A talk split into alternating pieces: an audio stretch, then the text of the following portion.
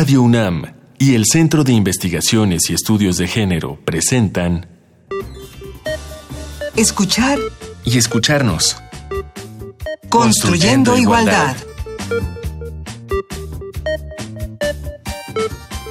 Bienvenidas y bienvenidos a otra emisión de Escuchar y Escucharnos Construyendo Igualdad. Esta es una producción del CIEG, el Centro de Investigaciones y Estudios de Género, y de Radio UNAM. Y estamos hoy con el tema Construyendo Igualdad. Para discutir sobre la igualdad y cómo se construye, están con nosotros Marta Ferreira, ella es licenciada en Historia y maestra en Estudios Políticos y Sociales por la UNAM. Desde 1996 trabaja temas relacionados con la igualdad de oportunidades entre mujeres y hombres, género y políticas públicas. Marta, bienvenida. Hola. Hola, ¿cómo estás? Y también está Rubén Hernández, licenciado en Ciencias de la Comunicación y maestrante en Estudios Políticos y Sociales por la UNAM.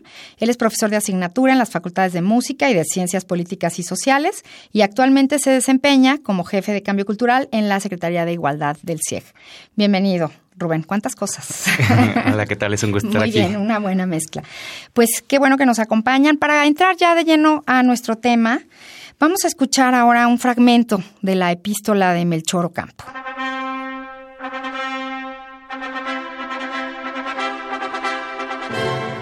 Declaro en nombre de la ley y de la sociedad que quedan ustedes unidos en legítimo matrimonio, con todos los derechos y prerrogativas que la ley otorga y con las obligaciones que impone. Y manifiesto que el hombre, cuyas dotes sexuales son principalmente el valor y la fuerza, debe dar y dará a la mujer protección, alimento y dirección, tratándola siempre como la parte más delicada, sensible y fina de sí mismo y con la magnanimidad y benevolencia generosa que el fuerte debe al débil, esencialmente cuando este débil se entrega a él y cuando por la sociedad se le ha confiado. La mujer, cuyas principales dotes son la abnegación, la belleza, la compasión, la perspicacia y la ternura, debe dar y dará al marido obediencia, agrado, asistencia, consuelo y consejo tratándolo siempre con la veneración que se debe a la persona que nos apoya y defiende, y con la delicadeza de quien no quiere exasperar la parte brusca, irritable y dura de sí mismo propia de su carácter. Ambos deben prepararse con el estudio, amistosa y mutua corrección de sus defectos, a la suprema magistratura de padres de familia, para que cuando lleguen a serlo, sus hijos encuentren en ellos buen ejemplo y una conducta digna de servirles de modelo.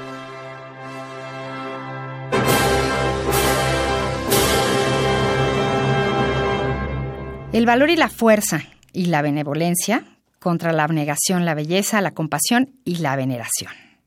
Así es como describe este fragmento a hombres y mujeres y su papel en una pareja. Me gustaría comentarlo. Todos quienes hayamos estado en una boda civil o en una boda religiosa, hemos oído versiones diferentes. Una es la de Melchor Ocampo, que en realidad es como la versión civil de la eh, lectura de los Corintios de San Pablo.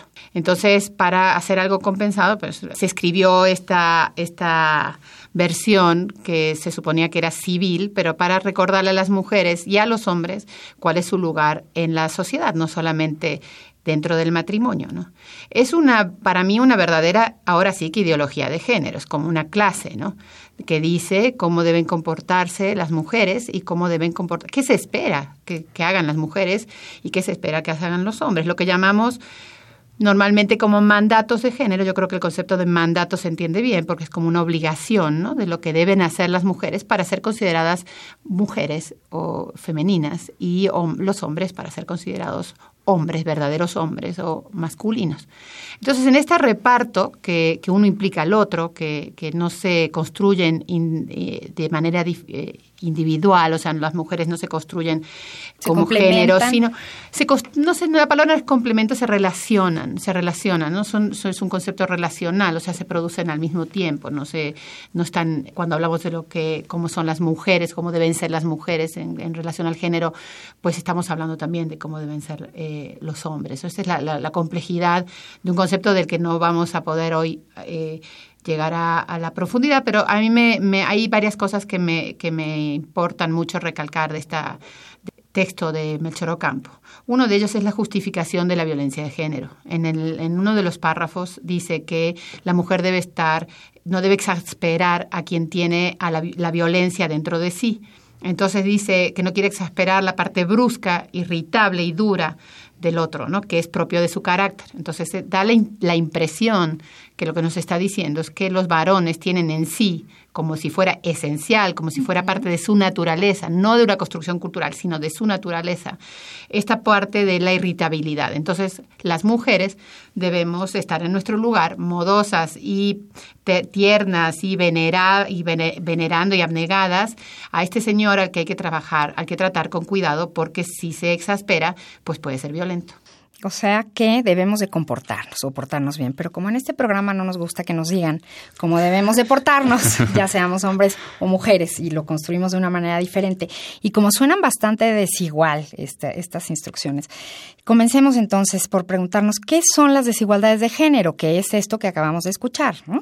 Bueno, las desigualdades de género obviamente no son las únicas desigualdades que existen en esta sociedad. Existen otras desigualdades que también son muy graves, que son desigualdades sociales, desigualdades económicas, de, de trato, de oportunidades, por razón de raza, de etnia, etcétera. Las de género tienen una particularidad. Están estructuradas en función de eh, una interpretación social y cultural que se da a la diferencia sexual.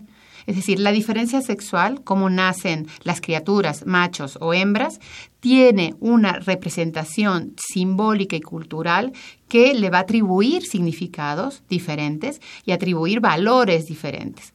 Ahí el problema, que, yo creo que es muy importante que entendamos, es que el problema no es la diferencia, el problema es la desigualdad, justamente, cómo se atribuyen valores diferentes y categorías diferentes de valor, o sea, aunque me repita, de valor, de lo que vale más en una sociedad. Entonces, este principio de diferencia sexual tiene una representación simbólica y cultural y social que también tiene una representación económica, una representación material, ¿no? En el reparto del poder. Quien habla de género habla de reparto de poder. No estamos hablando solo de algo, de, un texto de Melchor Ocampo. Estamos hablando de cómo se reparte el poder. Entonces, la desigualdad de género tiene que ver con esta desigualdad que toma como base eh, como decía Gail Rubin en 1975, en la materia cruda del sexo, del sexo y lo convierte y la transforma en una, en una condición social y cultural que finalmente termina de alguna manera ocultándose como natural. Y entonces nos parece que si los hombres son más fuertes, pues tienen que tener más, más eh, peso, más, más poder, eh, tienen que defender, etcétera, ¿no? Entonces, esa sería como la desigualdad explicada pues en unos pocos minutos, ¿no? Sí, y también algo que podemos decir sobre la desigualdad es que en todo caso es un sistema de expectativas, más que un sistema de conexiones lineales entre los cuerpos sexuados y el género, es decir, que algo que en algún momento se llega a desarrollar simplemente por, por un proceso etario, o sea que las personas con el paso de, de los años van convirtiéndose en mujeres u hombres naturalmente, es más bien un sistema de expectativas, un sistema de expectativas socialmente construidos, eh, construidas que llevan a las personas a asimilar o no esas expectativas. Y además que la asimilación o no de esas expectativas tiene un costo. Nacer hombre y asumirse como hombre o nacer mujer y asumirse como mujer generalmente ayuda a que las personas correspondan con ciertos lugares asignados para ellas o ellos. Pero nacer, nacer hombre y no necesariamente aceptar las expectativas de la masculinidad. Y los privilegios. Y los, privilegios, por supuesto, tendrá sus consecuencias. Y en ese sentido, digamos, la desigualdad pues funciona así, como un sistema de expectativas. Bueno, y para seguir hablando sobre hombres y mujeres y el papel o los papeles de ellos. Vamos a escuchar a Aretha Franklin. Aretha Franklin, la dama del soul, nació en Memphis el 25 de marzo de 1942. Ella fue una gran luchadora en los movimientos raciales y a favor de la liberación femenina y justo yo creo que algo de eso nos dirá su canción Do Right Woman, Do Right Man, Aretha Franklin.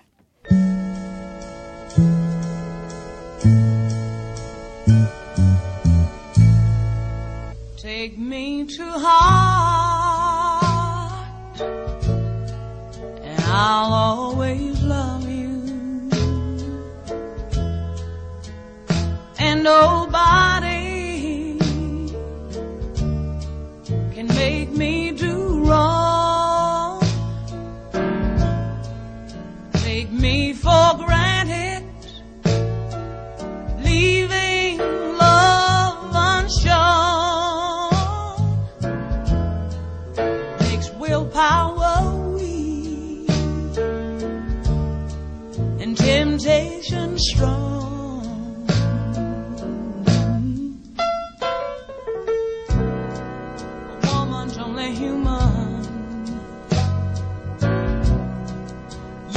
should understand. She's not just a plaything. She's flesh and blood, just like her man. If you wanna do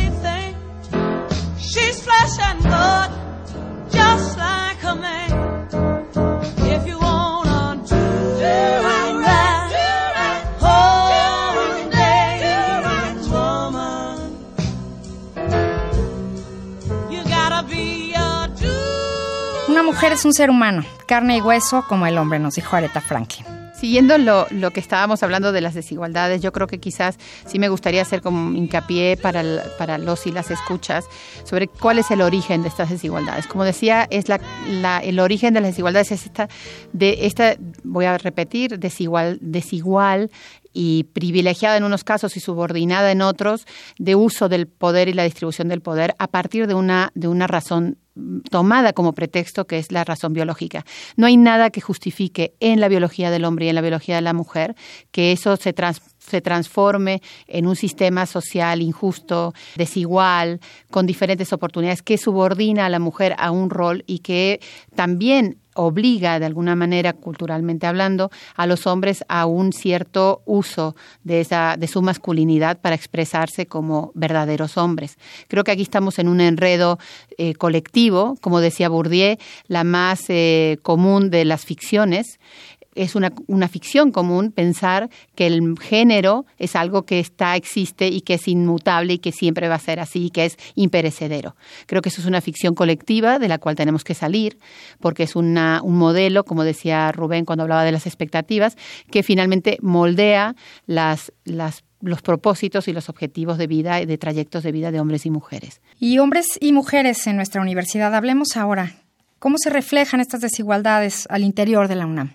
Primero, a mí me gustaría salir de esta lógica binaria de hombres y mujeres y decir que hay pues una diversidad que, que sobrepasa. Entonces sí son, sí podríamos empezar a hablar, yo creo que ya de, de aquí en adelante de personas que tienen pues diferentes asignaciones y que estas asignaciones de género no son ni siquiera eh, determinantes y para siempre. Entonces sí me gustaría que Rubén nos contara un poco cómo se reflejan y cómo nosotros contamos eso hacia la UNAM para que los integrantes y las integrantes de la, de la comunidad universitaria puedan saber cómo estamos y quiénes somos en la universidad. Sí, bueno, lo primero que eh, tendríamos que decir es que generalmente pensamos que la universidad es un espacio donde no hay ningún tipo de desigualdad. Y desgraciadamente, porque no quisiéramos que así fuera, sí existen muchas formas de desigualdad. Generalmente hablamos de cuatro poblaciones. Hablamos de la población estudiantil, la población académica, la población administrativa y las funcionarias y funcionarios. Hablamos de esas poblaciones como, como nuestra comunidad universitaria. Y al interior de cada una de ellas suceden lógicas de desigualdad muy, muy importantes que es interesante pensar y reflexionar y que diríamos que tienen que ver con la forma en que se distribuyen las personas al interior de esas comunidades, quiénes llegan más alto, en qué áreas académicas de conocimiento, en qué puestos están. Entonces, lo que sabemos ahora es que la distribución de las personas en la universidad, y a veces sí por razón de sexo, mujeres eh, y hombres, están generalmente segregadas en ciertas áreas y no segregadas en, en otras. Y pues lo, lo que podemos observar en primer lugar es que los mandatos de, masculinidad y de feminidad, es decir, lo que le corresponde a las mujeres y lo que le corresponde a los hombres, muchas veces tiene un correlato en la universidad, o sea, pasa en la universidad. Es decir, hay muchas mujeres ocupando ese tipo de carreras o de actividades que socialmente se espera que cumplan las mujeres. Y hay muchos hombres ocupando espacios que se espera que cumplan los hombres. Por ejemplo, las ingenierías. Tenemos datos de que, por ejemplo, la carrera más segregada en la universidad es eh, la carrera de ingeniería mecánica eléctrica. Tenemos nueve mujeres por cada 100 hombres. Y por el contrario, tenemos la carrera de pedagogía, donde hay 480 mujeres por cada 100 hombres. Entonces, si pensamos en la lógica de los cuidados, es decir, ¿qué hacen las mujeres? Cuidar eh, vemos que hay muchas mujeres en las carreras que tienen que ver con, cuidar, con enseñar, con, con tener una actividad de, consideración con los otros. Y si vemos eh, las expectativas de los hombres, pues tenemos muchos hombres en las ingenierías, en el ámbito de la construcción, y también los tenemos en ciertas áreas que pensamos que no están segregadas, como los de la creación. En, en la carrera de composición musical también tenemos nueve mujeres por cada cien hombres. Y ahí lo que nos damos cuenta es de que el mandato de la genialidad, de, del hombre creador como, pues como este modelo del siglo XVIII, XIX, de la modernidad, pues está ahí vigente y está funcionando en nuestra universidad. Pero ahora una pregunta, ¿esto no es porque la UNAM eh, no acepte de alguna manera o no haya lugar para todos? Sigue siendo obviamente una elección personal. Sí, pero las elecciones personales, por un lado voy a contestar primero, o sea, las leyes en este país son muy avanzadas. Ya no quedan prácticamente leyes ni normativas que discriminen. O sea, gracias al movimiento feminista y al impulso y a la constante persecución que hemos hecho de las normativas, ya casi no quedan lugares en donde las leyes o la normativa no esté procurando igualdad. Entonces quiero decir eso porque los propios estatutos, etcétera, quedan muy pocos espacios en la universidad que no estén regulados ya de manera eh, igualitaria. O sea, no hay ningún tipo de, de limitación ni de discriminación, sería escandaloso. Pero las construcciones de expectativas, como dijo Rubén, cómo la niña y el niño van construyendo sus propias expectativas de quiénes simbólicamente, cómo se imaginan ellos y ellas como adultos y adultas. Eso se va construyendo poco a poco. Parte de la construcción de género es eso que decía Rubén, esa construcción de expectativas, de quién puedo ser, no solamente de quién quiero ser. Ojo, socialmente es quién puedo ser y quién me dejan que sea. Entonces, si yo desde pequeña quiero ser científica, pero en mi familia me están diciendo que lo que me hace femenina es cuidar, ¿no? Entonces voy a, ir modificando. Y si en la escuela me dicen que soy buena para cuidar y no buena para los números, voy a ir moviéndome de eso. Y porque la ciencia está relacionada con la abstracción y en la división paradigmática de, esta construcción de géneros desde Aristóteles, la abstracción es un atributo masculino, no femenino. Entonces, todo eso va construyendo nuestra mentalidad. Y entonces, como dice Bourdieu, perdón que cite a un sociólogo, pero no, no viene mal que nos vayamos acostumbrando, como dice Bourdieu, esa, eso que está fuera en lo social se subjetiviza, se, se, se hace propio, se hace, se hace sujeto, se hace sujeto. ¿Y cómo se hace sujeto? Pues en la psique. ¿No? Cancelando. Y, en el cuerpo, cancelando Claro. puertas que, que ni siquiera ves. A mí yo soy cuidadora porque es lo que me gusta, porque las mujeres cuidamos. Sin embargo, a lo mejor muchas, hay muchas mujeres que hubieran querido ser científicas y no lo fueron porque lo fueron llevando hacia pedagogía, por decir algo. Y muchos hombres que quisieran cuidar y que no pueden. ¿Cómo se llama la, la Escuela Nacional? De cuidadoras, no se llama de cuidadores o de cuidadoras y cuidadores, ¿no? Entonces, quiero decir eso, que espero explicar cómo las expectativas Claro. que parecen individuales Vienen también vienen de, una claro. construcción social. Bueno, pues entonces justamente para ver todas esas puertas abiertas es que existe este espacio de discusión y justo también para eso, ¿qué les parece si les presentamos ahora algunas sugerencias literarias sobre la lucha de la mujer por la igualdad? Históricamente, la mujer ha fungido un papel importante, ya que a través de una constante lucha por ser tomada en cuenta, ha sido motivo para que escritores hablen al respecto y dejen huella del reflejo de la realidad en cada época. A continuación, les presentamos unas sugerencias literarias sobre la lucha de la mujer por la igualdad, que nos ofrece el portal electrónico de la revista Animal Político. Sobre cultura femenina, de Rosario Castellanos. Tesis de Rosario Castellanos que refiere a una época en la que las mujeres en México apenas habían ganado el derecho de asistir a la universidad. De este modo, cuenta la condición de vida, su liberación y la relación con los hombres. Misógino feminista, de Carlos Monsiváis. Así se definió el escritor mexicano Carlos Monsiváis. En este apartado encontraremos textos sobre la despenalización del aborto, la sensibilidad femenina, la figura de las madres abnegadas y las mujeres asesinadas en Ciudad Juárez. Juegos de Poder, de Margaret Atwood. Un amor que muestra la lucha de poder entre hombres y mujeres. Relaciones entre hombres verdugos y mujeres víctimas. Relaciones insatisfactorias, dependientes. La colección de ensayos Second Words fue de las primeras críticas feministas escritas en Canadá. Una habitación propia, de Virginia Woolf. ¿Qué necesita una mujer para poder escribir novelas? Independencia, tanto económica como personal. Una habitación propia.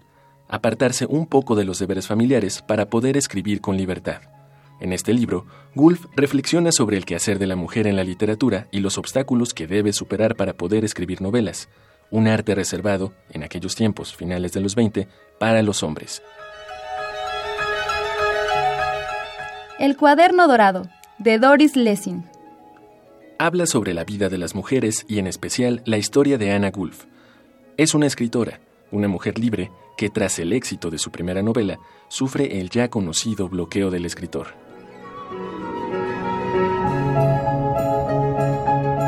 Estamos de regreso en escuchar y escucharnos construyendo igualdad.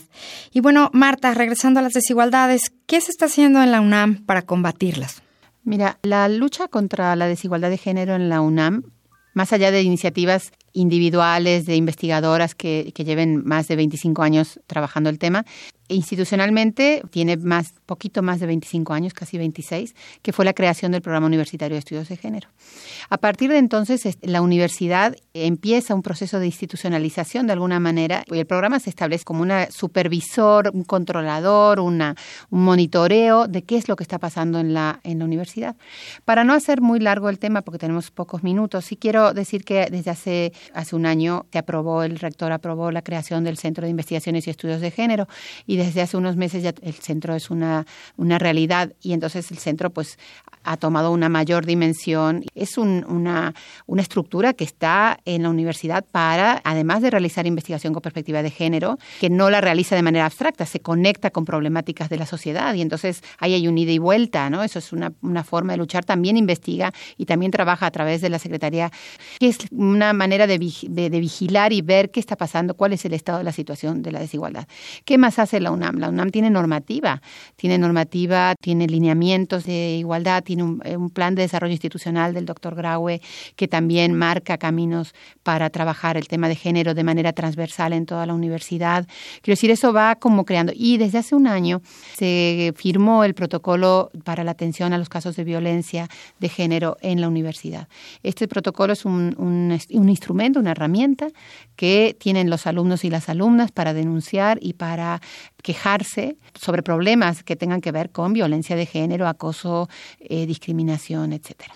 ¿Y cómo acercarnos al CIEG? Sí, bueno, en, en el CIEG también tenemos muchos proyectos que, que, tienen como fin vincularnos con la comunidad universitaria y que, que conozcan qué es la igualdad de género, que se acerquen a sus conceptos, a sus datos. Y por eso tenemos, eh, digamos, varias actividades. Tenemos actividades de, formación, de sensibilización, pero también tenemos una, digamos, una, una, plataforma muy importante que nos parece que puede ser una primera, una primera puerta de entrada para, para todas las personas, que es un, un micrositio con datos que se llama Tendencias de Género. Esta plataforma, a la que pueden acceder solamente usando una computadora y conexión a Internet, nos brinda datos sobre la situación de la igualdad en la UNAM. Nos ayuda a ver dónde están, dónde están las mujeres, dónde están los hombres, dónde hay áreas críticas de igualdad, cómo está la situación de la violencia y también nos aporta mucho para la reflexión, es decir, también promovemos mucho la, la, reflexión entre las personas porque pensamos que colocando una mirada crítica sobre nosotras mismas, sobre nosotros mismos, se puede también hacer como una, una gran transformación. Entonces, en este micrositio Tendencias de Género que, que ustedes pueden encontrar solamente buscando www.tendencias.cieg.unam.mx, pueden encontrar toda esa información que está actualizando todo el tiempo y también pueden mandar, mandarnos dudas, acercarse a nosotros y también pueden hacer una conexión con ese micrositio a través de nuestras redes sociales, que son las mismas del Centro de Investigaciones y Estudios de Género. Es CIEJUNAM, tanto en Facebook como en Twitter.